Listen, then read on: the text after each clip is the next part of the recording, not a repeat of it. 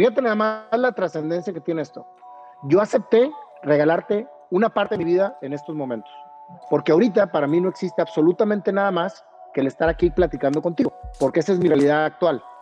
Si todos pensáramos realmente con esta conciencia, entonces lo que te toca vivir es exactamente el único segundo que ahorita es real en tu vida. No existe el pasado, no existe el futuro. Entonces, con esa, con, con, con esa conciencia y con esa claridad, vas a aprovechar muchísimo más cada parte de lo que estás viviendo cada segundo.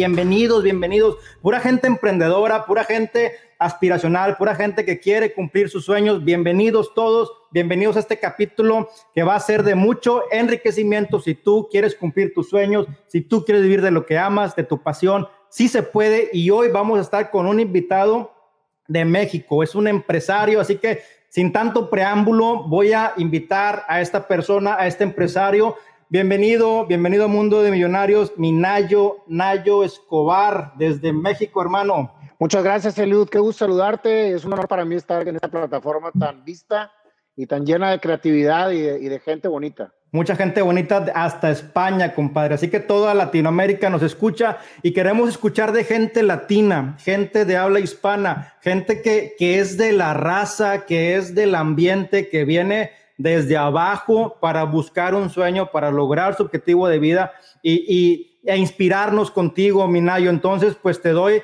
eh, toda la bienvenida, toda la entrada a esta plataforma y pues de entrada, Nayo, tú eres empresario, eh, eres músico, tienes una entrevista eh, increíble con tanta gente que conoces, tienes una página de más de dos millones de, seguidores en Facebook, casi tres millones, entonces eso habla bien de ti, Nayo, y pues bueno, te dejo platicar, pero platícanos primero desde tu niñez, Nayo. ¿Quién era Nayo? ¿En qué creía Nayo? ¿Siempre fue inquieto Nayo? ¿Cómo creciste, hermano? Mira, Liud, este, gracias por empezar por mi infancia, porque es como a mí me gusta empezar las entrevistas, porque la infancia para mí yo creo que es el momento en que más conexión tenemos con nuestra esencia. Cuando venimos al mundo, cuando somos niños, nadie nos está parando ni nos está diciendo qué hacer en el sentido de lo que soñamos. Yo me acuerdo que es más, a mucha gente de, los que me hacen el favor de escribirme, yo les digo que si están buscando su pasión, se remonten a su infancia y recuerden a qué jugaban y qué los emocionaba cuando eran niños. Y es ahí precisamente donde está lo que realmente venimos a hacer al mundo. Es increíble cómo estamos conectados realmente desde que nacemos con lo que venimos a hacer y cómo nos desconectan durante el tiempo y acabamos haciendo lo que no veníamos a hacer. Por eso yo creo que hay eh, tanta frustración en el mundo. Yo me acuerdo que eh, yo jugaba a ser artista, a todo lo que tuviera que ver con, que la gente me viera, con que la gente me aplaudiera, con, o sea, jugaba a ser cantante, torero, malabarista, todo lo que tuviera que ver con un escenario. Y ahorita precisamente estoy, estoy haciendo lo que me apasiona en los escenarios. O sea, yo soy eh, eh, una persona muy apasionada de lo que hace y lo, lo que, lo, y lo que trato de todos los días este, exteriorizar. Y eso es precisamente lo que me emocionaba cuando era niño. Era muy inquieto, incluso fui diagnosticado con hiperactividad y déficit de atención. Este, era una, una, persona sumamente inquieta. Me corrieron de cuatro secundarias, eh, tuve muchos problemas por inquietud pero yo les digo a la gente que cuando cambias de esa infancia y empiezas tu juventud, no es que seamos rebeldes o no es que seamos inquietos, es que estamos precisamente tratando de ver hacia dónde va nuestra vida y, la separación de lo que realmente veníamos a hacer de lo que estamos haciendo. Es increíble, pero la, la gente la gente etiqueta a los chavos como rebeldes en vez de ver por qué están siendo rebeldes. Exactamente, a eso iba, porque, porque uno dice, es que el niño se porta mal, es muy inquieto, no pone atención, pero es que tiene la intención de hacer lo que le gusta y a veces como padres cometemos el error de no canalizar correctamente la, afición y la pasión de un niño. En tu caso, Nayo, pues me imagino que eh, tú dices que de niño soñabas con eso, pero ¿en qué momento crees que lo fuiste perdiendo? ¿Con qué te topaste? Pues con todas las negativas etiquetas sociales, este, situaciones que te van precisamente minimizando ese deseo y robotizando ante lo que la vida te, pone adelante para vivir. Pero fíjate, eh, Eliud, yo creo que todas las etapas son muy importantes para el ser humano y vivirlas para aprender y para crecer es precisamente lo que te hace encontrar hacia dónde vienes. Lo que, necesitas es estar atento. Yo cuando, cuando yo viví mi infancia en Monterrey, en el centro de la ciudad, en Allende, entre Doctor Cosisuazo, donde ahorita es la Macroplaza, nos expropiaron. Yo era un chavo de barrio, brother. Yo salía a jugar fútbol a la calle, a este, me, me, rolaba con la racita del barrio, o sea, que, que, era precisamente el entorno donde yo crecí. Después a mi papá este, lo cambian a Chihuahua, eh, él era, eh, era, era abogado y, y, y, era catedrático, le gustaba mucho dar clases, y lo mandan a la calle de Chihuahua. Y él, y él dice, bueno, Chihuahua es una ciudad muy padre para vivir, muy tranquila, vámonos a vivir para allá. Entonces imagínate que me ponen en un entorno de la noche a la mañana, de ser un chavo de barrio, me ponen en La Salle, que era una escuela elitista de, de sociedad alta, y era yo el hijo del maestro. Entonces imagínate nada más el bullying de ser el hijo del maestro, de llegar a un entorno en que no sabía yo ni qué rollo. Ahí es donde entra precisamente el cómo nosotros vamos, vamos tratando de buscar herramientas para adaptarnos hacia lo que nos toca vivir.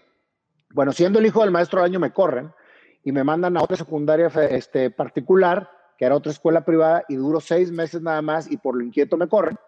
Y ahí es donde dice mi padre, ¿sabes qué? Te voy a meter a la escuela más peligrosa y más conflictiva que hay en Chihuahua para que te hagas hombre. Así era como me como educaban antes, ¿no? O sea, a que te una, una bola de fregazos y, y, que te hagas hombre.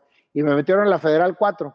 Pero fíjate nada más lo interesante, Lidia ahí fue donde yo empiezo precisamente a soñar con ser empresario. Y mi sueño de ser empresario, que, que pudo haberse a lo mejor convertido en una pasión pasajera para lograr lo que ahora soy, era precisamente, muchas veces confundimos el qué queremos ser a qué queremos demostrar. Entonces, como yo estaba en un conflicto completamente diario con mi padre, donde decía que no sabía para nada, que era un mal estudiante, yo decía, no, yo quiero ser empresario para, para, para, que, para yo tener una empresa grande. En aquel entonces había un programa de televisión que se llamaba Dallas, en donde había una familia petrolera, los Ewing, que tenían una gran corporación. Y yo me acuerdo que ponía en todos lados Lel Corporation, Lel Corporation por aquí, en donde yo decía, yo quiero tener una corporación, no sé, no sé lo que era corporación, pero quería tener una oficina grande, que haya empleo a mucha gente. Y me obsesioné con la idea, Eliot. Me Oye, Nayo, claro, y mira, yo quiero hacer aquí o recapitular algo que me estás diciendo muy interesante. La gente que se conecta, que nos está escuchando, eh, sé que es mucha gente emprendedora y quiero confirmar contigo, tú vienes desde abajo, tú vienes de barrio, de una colonia, pues ahora sí que, que de la raza, del ambiente popular, del centro. Entonces, eh, desde ahí tú traes una idea de ser empresario. ¿Tu papá era empresario o en qué te estabas tú diciendo, quiero ser empresario? Porque mucha gente lo quiere ser y dice, pero es que mi papá no es empresario, pero es que yo no tengo dinero. O sea, ¿con qué te topaste ahí? Mira, la verdad es que yo quería ser empresario porque en mi inconsciente quería demostrar que podía ser alguien importante en la vida que deslumbrara a mi papá. Esto hasta muchos años después me di cuenta, Eliud. Nótese que cuando realmente soñaba yo eso, era porque creía y porque estaba seguro que lo iba a lograr por lo que veía en mi entorno y porque se me hacía algo inspiracional. No era mi pasión, ¿sí? Sin embargo, es el camino que me empezó a desarrollar lo que después logré. Por eso es, es muy importante tener mucha claridad y vivir perfectamente bien lo que te toca vivir para después entender y crecer. Bueno, en esa secundaria en donde literalmente, brother, el primer día que fui dije, me van a matar. O sea, entré yo por el patio central y haz de cuenta que entré a una película americana en donde todos los pandilleros estaban en sus esquinas, este, esperando al corderito, que iba entrando por, por la puerta principal. Y la verdad de las cosas es que era una situación en la que tenían únicamente dos opciones por hacer. O ganarme a la gente que estaba a mi alrededor, o, ser, o, volverme una persona temerosa y, bulliada y, y, maltratada todos los días, ¿no? Y finalmente terminé siendo mi amigo de todos. Y al año y medio me corren también de la federal, güey, imagínate. O sea, de donde me, de donde me metieron a, a, a, aprender y a que me dieran una lección. Pero te voy a decir algo, Eliud. Cuando yo entré a esa escuela, fue las, fueron las personas que más confiaron y más palmas en la, en la espalda me dieron. Me dijeron, tú lo vas a lograr. Eres, nos dices tu sueño tan convencido que lo vas a lograr. Entonces, yo empecé a, a tomar el entorno que me tocaba vivir como una fortaleza para lo que quería hacer, güey. Como que traes potencial, hay que detonarlo y a veces nuestra propia familia, oye, es que quiero hacer esto y, y mismo, mismos padres, mismos hermanos, misma pareja, te dicen, no, hombre, o sea, ponte a hacer lo que, lo que sabes hacer. Para mis padres, compadre, en ese momento era un súper mega problema porque venía corrido de dos de secundarias privadas.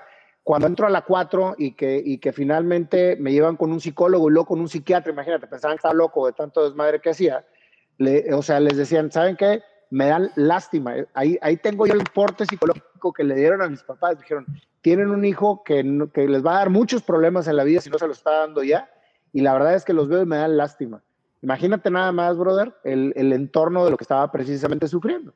Sin embargo, yo decía, yo quiero ser empresario y no me importa, bueno, terminé la secundaria en una escuela de mujeres, porque ya no había dónde meterme y eran 35 mujeres y 4 hombres, el Palmore. Y también ahí encontré otro entorno completamente diferente del ambiente que me tocó vivir. Y te platico todo esto, porque muchas veces lo que nos toca vivir lo vamos dramatizando o lo vamos realmente utilizando para crecer inconscientemente. Y era precisamente lo que yo estaba haciendo o lo que trataba de hacer. Total, para no hacerte largo el asunto, salgo de secundaria y me dice mi papá, ya me quedó claro que tú no vienes a estudiar, que tú vienes a trabajar no eres una persona que va a ser exitosa, así. O sea, simplemente te voy a meter una preparatoria técnica y pues vas a, vas a buscar chamba en algún taller o en algo para que te mantengas y se acabó. Créeme lo que admiro muchísimo la mecánica. Ahorita me encanta, güey, lo hago con mucho gusto. Pero yo no quería precisamente en ese momento estudiar una técnica. Yo quería estudiar una carrera para ser congruente con, con lo que quería hacer en la vida. Para no hacerte largo el asunto, estuve un año en el CBT 122 en, en técnico mecánico automotriz y regresan a mi papá a Monterrey a vivir para acá. Entonces, cuando llegamos, le digo, ¿sabes qué? Quiero que me des la oportunidad de estudiar una carrera porque quiero ser empresario. No se me quitaba la, la, idea de la cabeza y yo soñaba todos los días con que quería tener una empresa. Entonces me dice, a ver, ¿cómo te voy a dar la oportunidad si ya te corrieron de cuatro secundarias, si fuiste muy mal estudiante en el Cebetis? O sea, no eres congruente. Le dije, precisamente eso es lo que me acaba de caer el 20. Yo quiero lograr algo sin ser realmente, sin trabajar realmente por ello. Y ahora te prometo que voy a sacar buenas calificaciones, métame una preparatoria normal y dame una carrera. Me dijo, está bien, demuéstramelo. En ese momento, Eliud, y ese es el primer consejo que les doy, sea, o sea, encontré la congruencia con lo que quería lograr. Y eso es algo bien, bien importante, que muchas veces yo les digo a la gente, ¿cómo se quieren ganar la casa del TEC si ni siquiera compran boleto? ¿O cómo quieren, o cómo quieren lograr tener un negocio si no están trabajando congruentemente por él? ¿O cómo quieren llegar a hacer algo si no están trabajando por él? Ahí fue donde me empezaron a caer muchos veintes y me volví un obsesionado con la congruencia, con realmente hacer las cosas que tenía que hacer para lograr mis objetivos. Total, dije, está bien, exenté todas el primer semestre, me metí en una prepa normal y como mi obsesión por ser congruente estaba muy latente, me metí a trabajar a McDonald's porque tenía que experimentar el trabajo con el estudio para poder lograr mi objetivo. Después de ahí empiezan otra vez las broncas con mi padre, porque decía que pues cómo era posible que estuviera trabajando y estudiando, que nada más me dedicara a estudiar. Le digo, es que tengo que ser concreto porque tengo que ser empresario. Y me dice, no, no, no, no, no, no, tú ponte a estudiar. Bueno, para no hacerte largo el asunto, me puse a trabajar primero, ya no dejé de trabajar nunca en mi vida, desde los 16 años que entré a McDonald's hasta ahorita no he dejado de trabajar un solo día.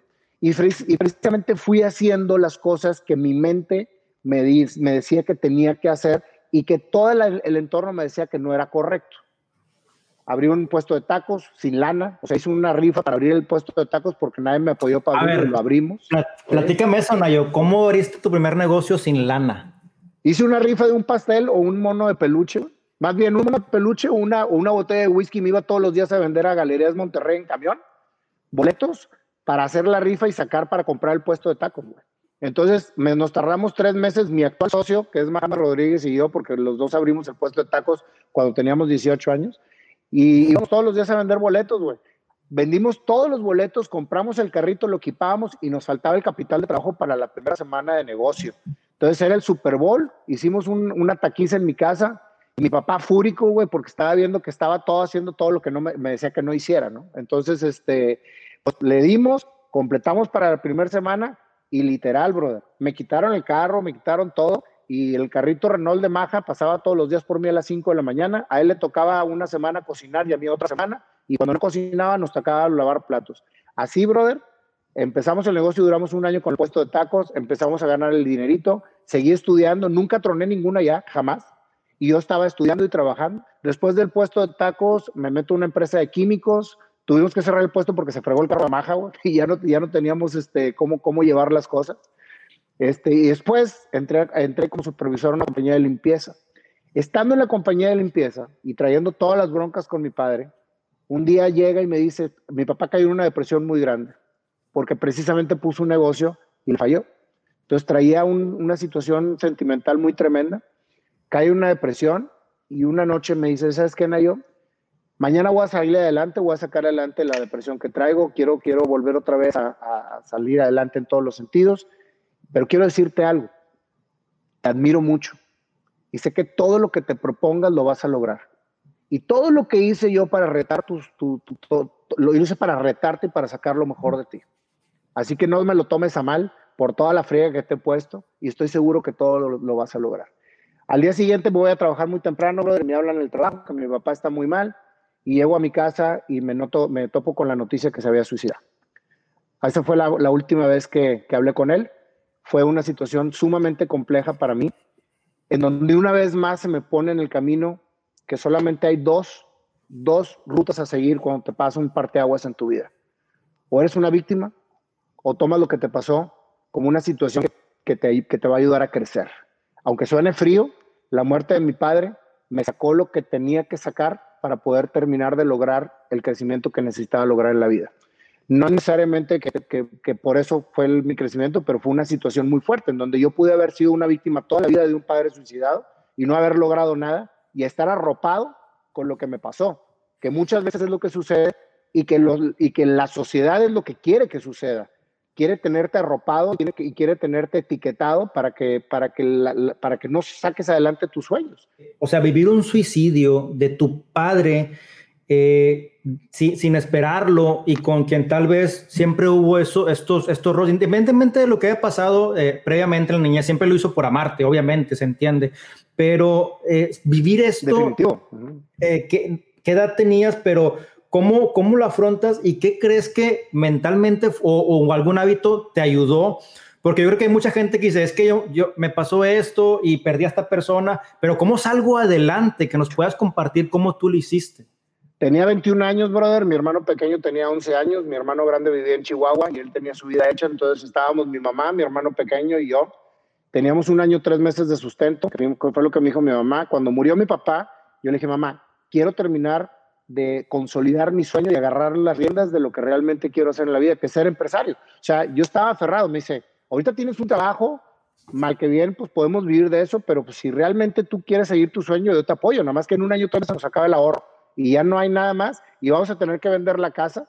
Y para nosotros vender la casa, que es donde ahorita vive mi madre todavía, es una casa chiquita ahí en country, era quitarle el entorno a mi hermano de 11 años de donde había crecido y era un doble fregazo para él que había vivido la situación que le pasó a mi padre también. Entonces, por eso yo quería cuidar mucho esa parte. Le dije, no pasa nada, en un año, tres meses vamos a estar en una situación mejor y con el favor de Dios vamos a seguir viviendo en esta casa. Me salgo donde estoy trabajando en Quality Services Empezamos Perfect Design, Rafael Navarro y yo, mi compadre, que era una empresa ya institucional, con todo un business plan, con todo un plan, o sea, todo hecho como debía de ser. Y en un año, brother, ya no teníamos capital para crecer. Entonces estábamos en una encrucijada muy grande porque a mí me quedan tres meses de capital en mi casa. Ya no teníamos eh, capital para, para crecer el negocio y tenía que tomar una decisión. Iba en mi carro, yo en un X11 eh, bien, bien, bien, viejito ahí por Madero y me acuerdo que choco y nada más estaría seguro contra terceros y no traía ni siquiera para el camión de regreso. Literal, me siento en la banqueta a llorar, güey. Decía yo, ¿qué voy a hacer, cabrón? Y ahora sí, me llevé de encuentro a la familia porque pues en tres meses ya no hay para vivir, vamos a tener que vender la casa. Yo no tengo sustento para, para, para poder llevar al, al ingreso a mi casa y yo no puedo fracasar, cabrón. Yo le dije a mi papá cuando estaba muerto que yo me iba a encargar de la familia y que yo me iba a encargar de sacar adelante esto. Entonces, para hacerte largo el asunto, le hablo a mi compadre Mauricio Dark este, y le digo, ¿sabes qué, brother? Ven por mí porque no traigo ni para el camión, con choque. Me dice, ¿sabes qué? Mañana algo va a pasar, Nayo. Tú no te preocupes, tu fe que no se pierda, Dios por delante y mañana algo se nos va a ocurrir. Mauricio, que es uno de mis brothers también, era con quien yo trabajaba en la compañía de limpieza. Entonces, al día siguiente me citan en la oficina, me voy en camión y me dicen, brother, hay dos opciones de negocio que te queremos ofrecer. Abrir una fumigadora o abrir una mensajería. Una mensajería, porque hay mucha, mucha situación ahorita de, está muy mal el carreo y nos ha llegado por muchas partes que es una gran opción, etcétera. Para no hacerte largo el asunto, tomamos la decisión de abrir una mensajería. Dijeron, tenemos para invertir en cuatro motos, te hacemos socio industrial, tú manejas la compañía y no tenemos sueldo para pagarte. Así que tienes que moverte en friega para vender. Oye, yo haciendo matemáticas para ver cuántos sobres teníamos que entregar o vender para yo poder empezar a llevar a mi casa a comer, cabrón. Bueno, así empezó Quality Post, que ahorita es una de las mensajerías más grandes de Latinoamérica. Oye, este, Nayo, pero wow, wow, o sea, eh, Quality Post aquí en México, la gente que es de México lo va a reconocer eh, ampliamente y en Latinoamérica también tienes presencia, entonces gente que nos ve en Colombia o en, otras, en otros países también va a escuchar de Quality Post, ¿verdad? Este, aquí nada más quiero hacer como una pausa porque eh, tú empezaste a trabajar en Quality Post, que se convirtió en tu, en tu empresa sin lana, me estás diciendo, sin dinero. Entonces, estás como anteponiendo el decir, o sea, a veces uno quiere como que no, pero ¿cuánto vas a pagar? Lo primero que preguntamos, ¿no? Pero tú empezaste a cambiar primero. Es que fue muy, fue muy claro. Yo empecé desde la entrada, empecé como asociado, vamos a llamarle como socio industrial, porque yo no traía lana para invertir en un principio, que la inversión fue cuatro motos y una oficina en un segundo piso de 25 metros cuadrados que fue donde empezó Quality Pero me dijeron, arma tú la compañía, te damos una participación y tú mismo genera tu sueldo.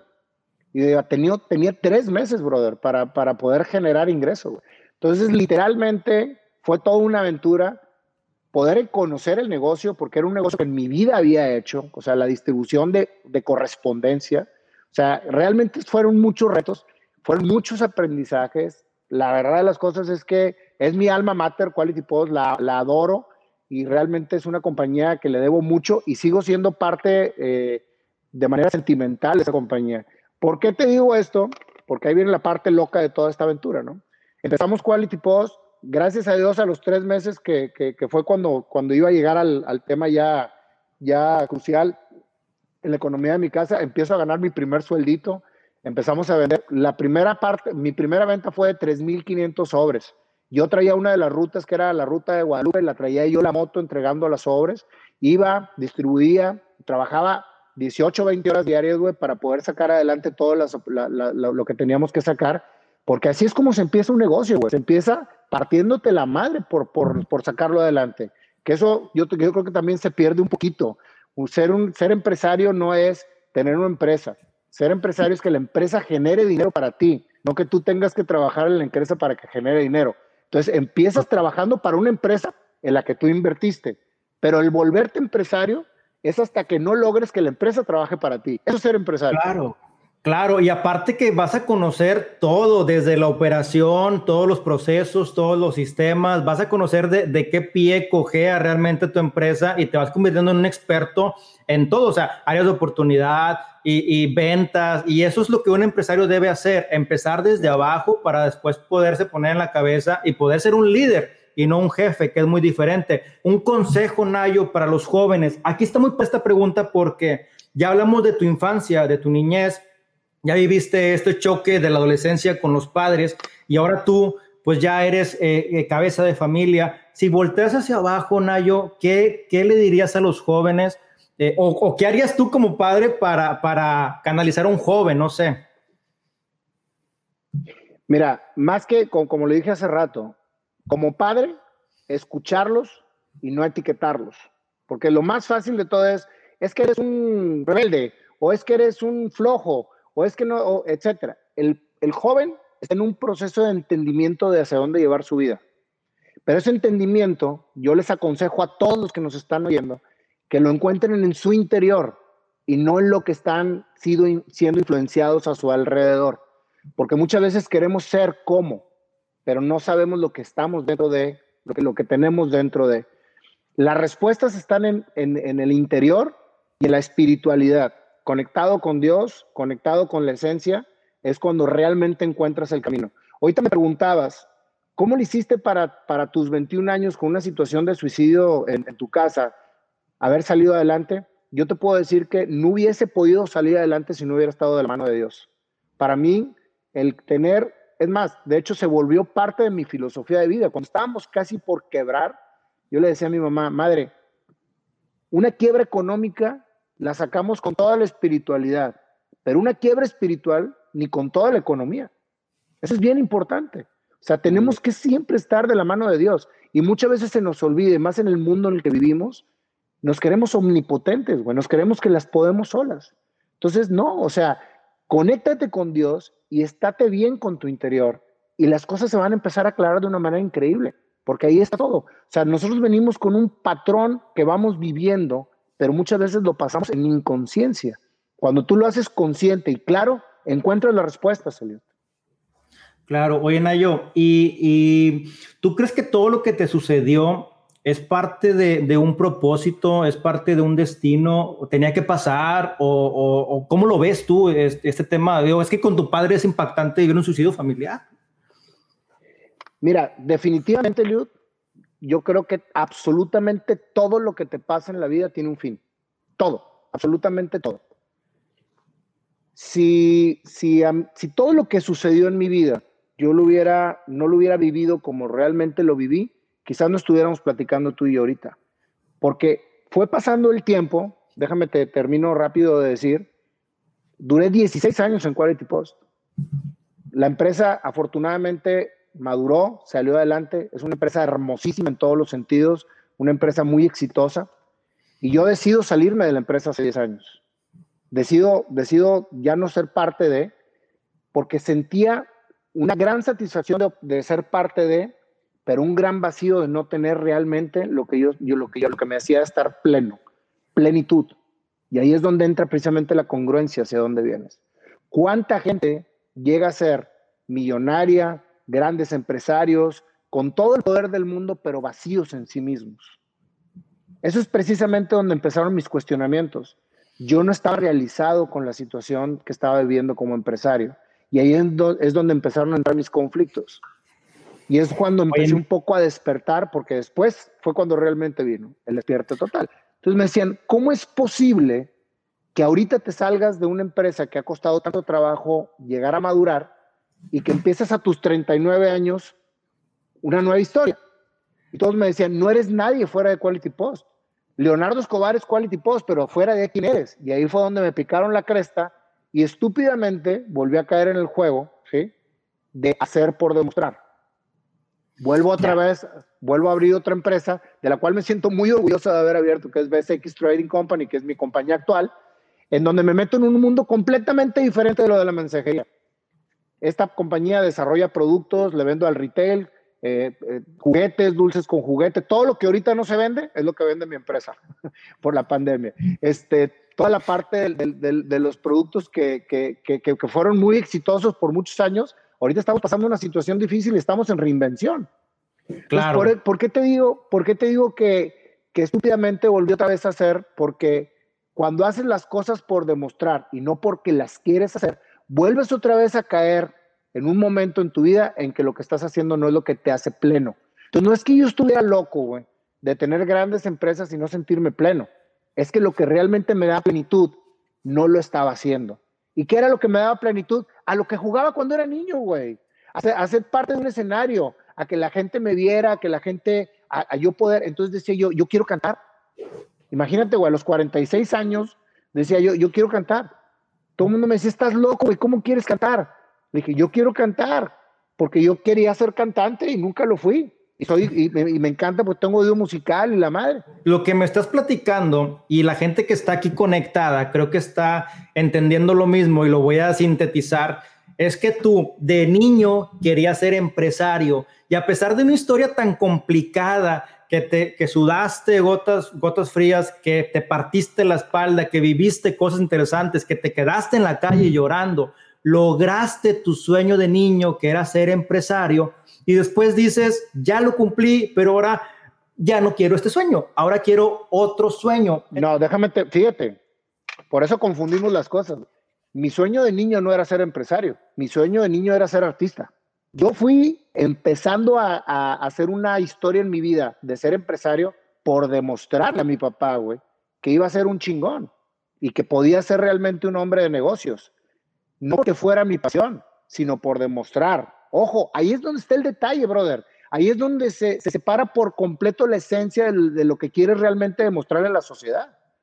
En el momento en que logro ser quien quería yo que mi padre fuera, ¿sí? O sea, que, mi, mi, papá se murió hace muchos años, güey, y yo seguía trabajando por demostrarle a él algo que, pues, pues no.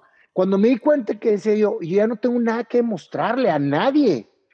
Yo quiero hacer lo que realmente me apasiona hacer y yo no sabía hacia dónde me iba a llevar el canto, güey. O sea, yo, a mí me entró un día la idea de y, quiero ser cantante y, y, quiero escribir canciones, y no para vivir de eso, sino porque quería hacerlo. Oye, pues otro consejo para la gente, güey. Cuando quieras hacer algo diferente, no le pidas consejo a la gente que está a tu alrededor, güey, porque te van a decir que no lo hagas por dos razones.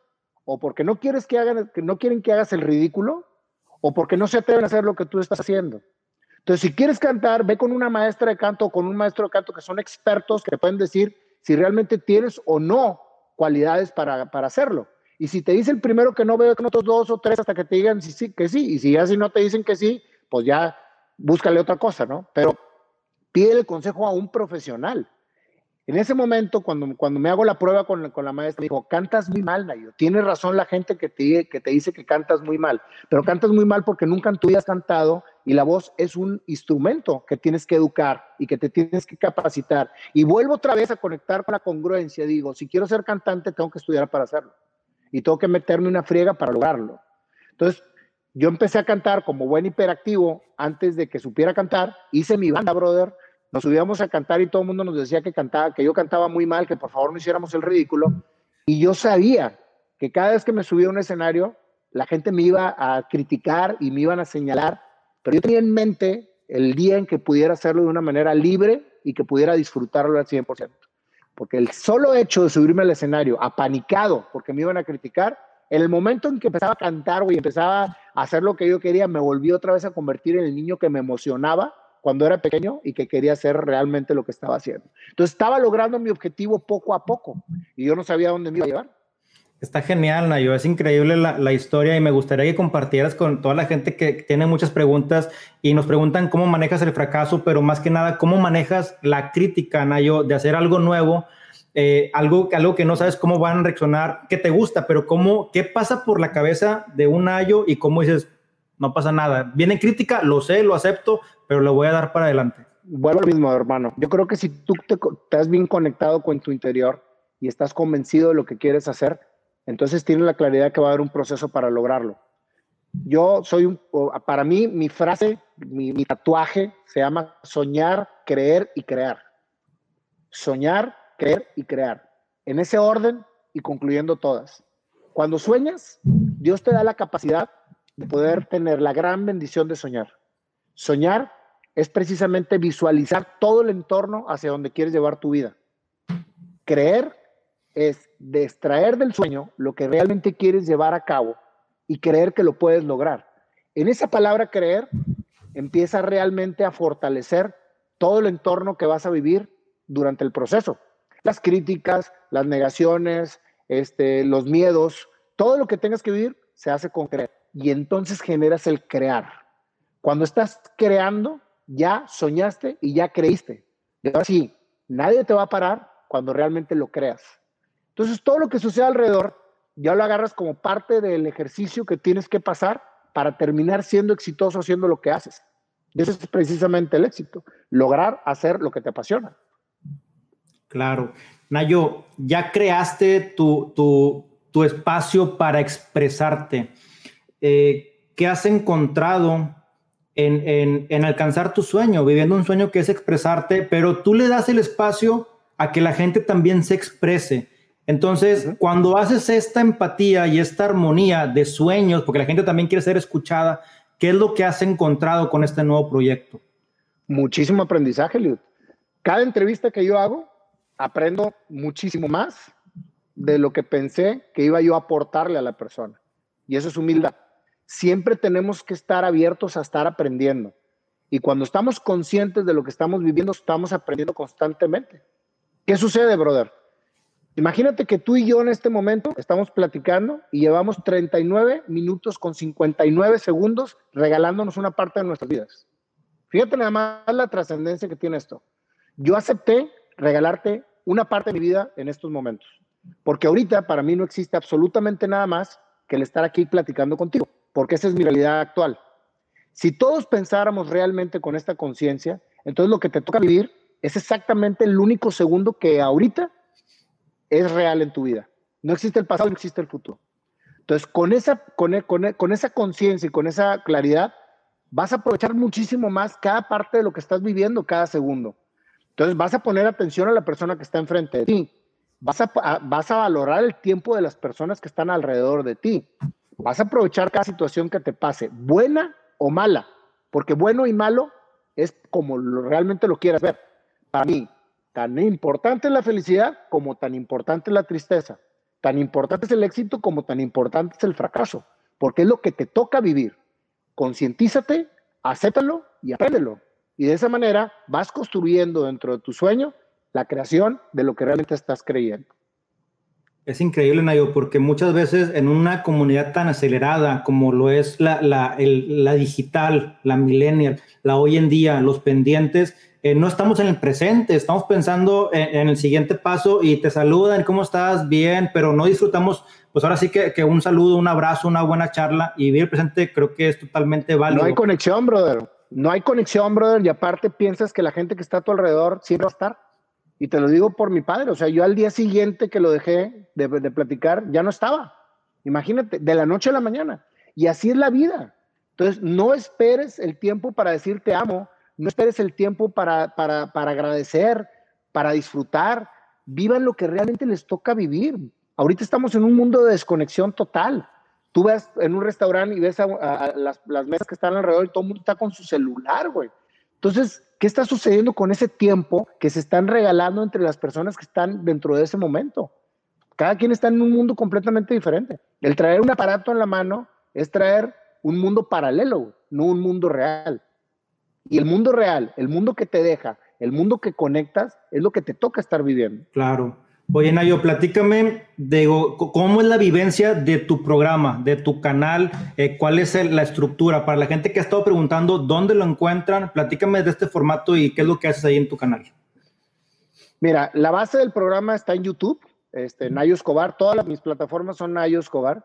En YouTube están las entrevistas completas, que es una entrevista que dura aproximadamente una hora promedio en donde nosotros nos vamos a, meternos en la vida de las personas que ya lograron el éxito haciendo lo que les apasiona. Ese es el perfil de las personas que yo entrevisto. Gente que ya logró el éxito haciendo lo que les apasiona. Y he tenido desde payasos, cantantes, escritores, locutores, eh, vendedores de yukis, eh, comerciantes, eh, gente que, que fue maltratada y que posteriormente tiene fundaciones. O sea, toda la gente que entrevistamos tienen el mismo perfil, son exitosos haciendo lo que les apasiona. Ese es el perfil y lo que hacemos es tratar de sacar la historia para que la gente vea que todo, todo éxito tiene un camino que se vivió, que se sufrió, que se aprendió y que se logró. Absolutamente todo.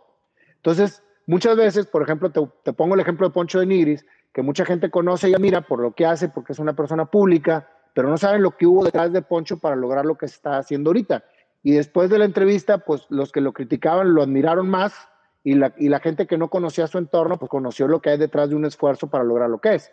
O un David Noel Ramírez, el, el rector del Tecnológico Monterrey, que llegó al Tecnológico becado y no tenía ni para comer. O sea, hay muchas historias dentro de ese, de ese programa que dejan un aprendizaje a la gente del esfuerzo que se hace para lograr hacer lo que te apasiona. Entonces en YouTube están las entrevistas y de ahí se extraen cápsulas de entre 3 y 8 minutos, que son las que se suben a Facebook y a Instagram, que es el resumen de la entrevista para que la gente tenga un, como quien dice, una herramienta de lo que dejó esa persona. Esas entrevistas, digo, esas cápsulas en Facebook ahorita ya llevan entre todas más 400 millones de views, entre todas las cápsulas. O sea, ha sido muy, muy, muy bien recibido por la gente las cápsulas en Facebook y en Instagram y es donde se ha hecho muy viral todo este tema del sistema. Y de ahí ya te van a ver las entrevistas completas. Cada entrevista en YouTube acaba con una canción improvisada de la historia, güey. Y eso es parte, por eso yo no sabía dónde iba a llevar el canto. Bueno, el canto me llevó precisamente a tener un programa en donde al último de la, entrevista se le hace una canción improvisada en ese momento sin repetir, y donde él trae el panda, que es, una, es un, mi super brother de ahí de la banda de Black Sox, y entra precisamente en ese momento a la, a la, entrevista y hacemos una canción improvisada. Y eso es precisamente lo que nos hace diferentes a otras entrevistas. Ahorita, al principio, tenía que rogarles a las personas para que, para que vinieran a mi programa porque nadie quería, quería salir en mis, programas. Y ahorita tengo una lista de espera más de 150 personas. O sea, realmente, fíjate cómo las, el hacer bien las cosas y el yo te pude haber dicho que la primera semana de mi programa, que no tenía ni siquiera quórum para que fuera, me pude haber dicho, no, pues esto no va a jalar. Y no, es darle y darle y aceptar las críticas y agarrarlas como fortaleza y no gancharte y sacar adelante y siempre enfocado en realmente hacer lo que quieres hacer. Eso es, eso es precisamente lo que sucedió con el programa. Todo el mundo me decía que no cantara, ya saqué mi primer disco, ya, sacó ya salió el primer sencillo, que es Entendiendo a la Vida, que afortunadamente la gente lo tomó muy bien y estoy, ya, ya, ya compuse las nueve canciones que siguen y estamos en estudio con la segunda canción. Y todo esto lo hago precisamente porque mi música es parte de mis conferencias. Entonces, la música es la parte, la plataforma de contar mi vida por medio de la música. Entonces, todas las composiciones de las que estoy haciendo hablan precisamente de mi vida, de todo lo que les, estoy, lo que les platico en las conferencias un caso práctico y real de que cuando haces lo que amas sin esperar el efectivo inmediato y sin esperar los buenos comentarios y los views y el éxito inmediato, pues con el tiempo se va viendo, pues ahora sí que reflejado. Cuando alguien hace lo que ama, se le nota y está en plenitud y está fluyendo. Nayo, y, y yo creo que cada charla, cada, cada, cada canción que sacas al final, tú lo has comentado, es única, es especial, es personalizada, es improvisada Puede salir bien, puede salir mal, pero yo creo que esto es la misma vida tal cual, ¿no? O sea, la, vida es una música, si lo vemos así, y es, es única en su tipo. Lo acabas de entender perfectamente bien, Eli. Ese es precisamente el sentido de la canción. Y si vieras a la persona que se entrevista, cómo recibe la rola, güey, porque realmente es un acto bien bonito lo que se, lo que se da ahí. Este, realmente es, es, es una conexión muy fregona que yo con déficit de atención, porque es, una, es algo que sigo teniendo, puede entrevistar, captar y hacer una canción de lo que la persona me dijo, es yo creo que mi, mi prueba más fehaciente de que no hay cosa que no puedas lograr cuando realmente crees que lo puedes lograr. Eres un ejemplo claro, Nayo, en toda la extensión de la palabra para la gente que, que, cree que no puede o que lo ve muy inalcanzable. Realmente la historia de Nayo, pues aquí está, es, es real, es latino y, y, sucede, sucede cuando alguien está haciendo lo que le apasiona. Antes de terminarlo, Nayo, me gustaría que, que, que nos compartas también, eh, cuando tú arrancas este canal, no tienes gente, no tienes seguidores, no eres un millennial, eh, eh, definitivamente, no sabes. Tengo 50 años, tengo 50 años, o sea que... O sea, ¿qué te, dio, ¿qué te dio por meterte y decir, ya, ya nos has platicado muchas cosas de estas, pero ¿qué le dirías tú a un compa, colega tuyo, gente de tu edad, decir, oye, es que tengo miedo, ¿qué funciona o qué puedo ganar? O sea, ¿quién me va a ver? Eh, ¿Qué has alcanzado tú con esta plataforma? Mira, primero, el objetivo de hacer el programa era precisamente dejar herramientas a la gente para que no cesaran la búsqueda de su pasión. Así empezó mi proyecto. O sea, yo quiero platicar a la gente que sí se puede y quiero traer a gente que platique que sí se puede. Entonces, yo no empecé por un fin económico, yo empecé por un fin de dejar un legado sobre lo que yo pudiera aportar a la sociedad o al mundo para que pudiera, para que para hacer un, mundo mejor. Soy un fiel creyente que si fuéramos un mundo de acciones que, que nos apasiona, seríamos un mundo más menos frustrado. ¿Por qué? Porque mucha muchísima gente hace lo que no quiere hacer con tal de pertenecer o con tal de, de lograr un sustento para poder vivir, lo cual no está mal. Pero el tema es balancear para ingresar y hacer lo que te apasiona. Y cuando realmente lo logras, muchas veces la pasión va a sopesar lo que ganas haciendo lo que no te gusta. Entonces hay que tener un equilibrio, hay que tenerlo claro. Entonces, cuando tú empiezas algo sin un objetivo claro, más que realmente tu realización, no hay quien te pare, compadre. O sea, puedes realmente romper barreras como, como me pasó a mí, que a mis 50 años, que todo el mundo me decía que, que estaba haciendo en las redes sociales, afortunadamente tenemos ya muchísima gente que cree en el proyecto y afortunadamente estamos, estamos trasladando la información que yo quería trasladar desde que era niño. Claro, Nayo. Y al ver tu alcance de 400 millones de, views o de gente impactada, ¿cómo puedes tú catalogar eh, tu legado? Finalmente este, este mundo eh, pues es pasajero, esta vida es pasajera, es efímera. Eh, cuando no esté Nayo aquí con nosotros, ¿tú cómo vas a poder decir, valió la pena haber vivido? Pues yo creo que una de las grandes bendiciones que nos da las redes sociales es que todo esto queda, grabado en el universo eh, eh, cibernético y siempre mis hijos, mis nietos, mis bisnietos van a poder ver lo que hice en el momento y lo que logré persiguiendo mi sueño. Entonces, para mí, eso ya valió la pena, brother. Si mañana me bajan el switch, ya dejé suficiente producto y material para que me recuerden toda la vida. Y sobre todo que has cambiado el entorno, Nayo, desde, desde tu impacto familiar, eh, tu impacto hacia tu descendencia y el impacto al entorno de toda la gente que se conectó hoy, eh, más de mil personas conectadas en vivo, más todas las que se acumulan, o sea, y todo lo que tienes. Entonces, yo creo que de cierta forma el Nayo y la filosofía de, Leonardo Escobar Leal está quedando impregnada en, en, millones de almas y eso está, eso está bien interesante. Bueno, eso precisamente, Liud, es lo que me hace sentirme pleno fue lo que no encontré como empresario.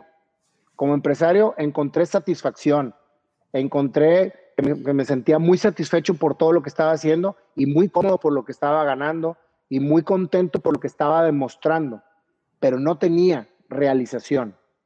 La realización, ahorita yo te hablo con la pasión en la sangre, güey. O sea, cuando yo hablo, cuando doy una conferencia, cuando, cuando estoy en una entrevista, cuando me subo a cantar, me fluye, la pasión, me, me, siento realizado.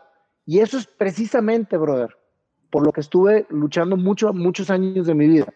Y no me arrepiento de una sola cosa que me haya pasado, aunque fueron tristes y dramáticas, porque si no hubiesen pasado todas esas cosas, quizás no estuviéramos ahorita platicando tú y yo. Definitivamente, Nayo, un alma que vibra, un alma que comparte y me gustaría que pudiera cerrar, Nayo, con un mensaje, principalmente en los sueños, Nayo, una persona que está viviendo su sueño, que le ha costado, ya está muy claro que te ha costado sangre de tu sueño, pero ¿qué mensaje le das a la gente que todavía no se ha animado y que a lo mejor por la edad o a lo mejor por lo que sea no lo ha alcanzado? Soñar, creer y crear, brother. Yo creo que en eso se resume todo mi, mi mensaje. Soñar, creer y crear. Y estar conscientes que cada segundo es único y irrepetible y se vuelve parte de tu pasado. Así que estate consciente cómo lo estás viviendo. A jalar ya. De una vez. Nayo, te mando un fuerte abrazo. Admiro mucho lo que haces. Eh, se siente ese, esa energía, ese cambio, ese abrazo espiritual contigo, con la fe siempre puesta en Dios, con la fe siempre puesta en el destino, en tus sueños, en tu pasión. Eh, Nayo, ¿dónde te encuentra la gente? Yo sé que la gente te ubica perfectamente, pero pues bueno, nuevamente para poderte localizar, hermano. Instagram, Facebook, YouTube, Nayo Escobar, Spotify, Nayo Escobar, Apple Music, o sea, en todas las plataformas Nayo Escobar, ahí encuentran, ahí encuentran toda la, todo el contenido. Espero que me sigan y todas las preguntas que, que se que me quieran hacer, yo mismo respondo mis mensajes, a veces me tardo un poquito, pero yo mismo respondo todos los mensajes que me llegan. Saco de, de, de, la, de todo la gente, lo, lo, que la gente me escribe, saco muchas entrevistas y, y, no me dejará mentir la gente que haya sido entrevistada por mí. El programa es de ustedes, el programa es para que, para que vengan ustedes y den su testimonio. Así que escríbanme, mándenme mensaje y yo con mucho gusto los contesto y los conecto con, con, con, todo el gusto del mundo. Gran ser humano, Nayo, gracias por tu tiempo, gracias por compartir y pues bueno, que sigan, que sigan los éxitos y que sigan el, el, el, método de expresar la vida a través de tus palabras. Gracias, Muchísimas gracias, Eliud. Gracias por la invitación. Un honor estar con ustedes y saludo a toda Latinoamérica, a todo el mundo que nos está viendo.